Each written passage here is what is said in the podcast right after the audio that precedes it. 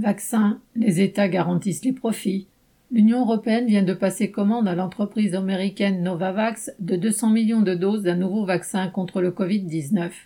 Grosse start-up du secteur des biotechnologies créée en 1987, Novavax emploie moins de 400 salariés et n'a encore jamais mis un seul vaccin sur le marché.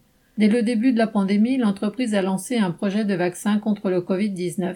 Pour cela, elle a d'abord touché, en mai 2020, l'équivalent de 330 millions d'euros d'une fondation privée. Le gouvernement américain a ensuite versé 60 millions en juin, puis 1,3 milliard un mois plus tard pour financer le lancement de la production et la réalisation d'essais cliniques en échange de la promesse de livraison de 100 millions de doses. Aujourd'hui, les essais sont toujours en cours et le vaccin n'est encore officiellement autorisé nulle part.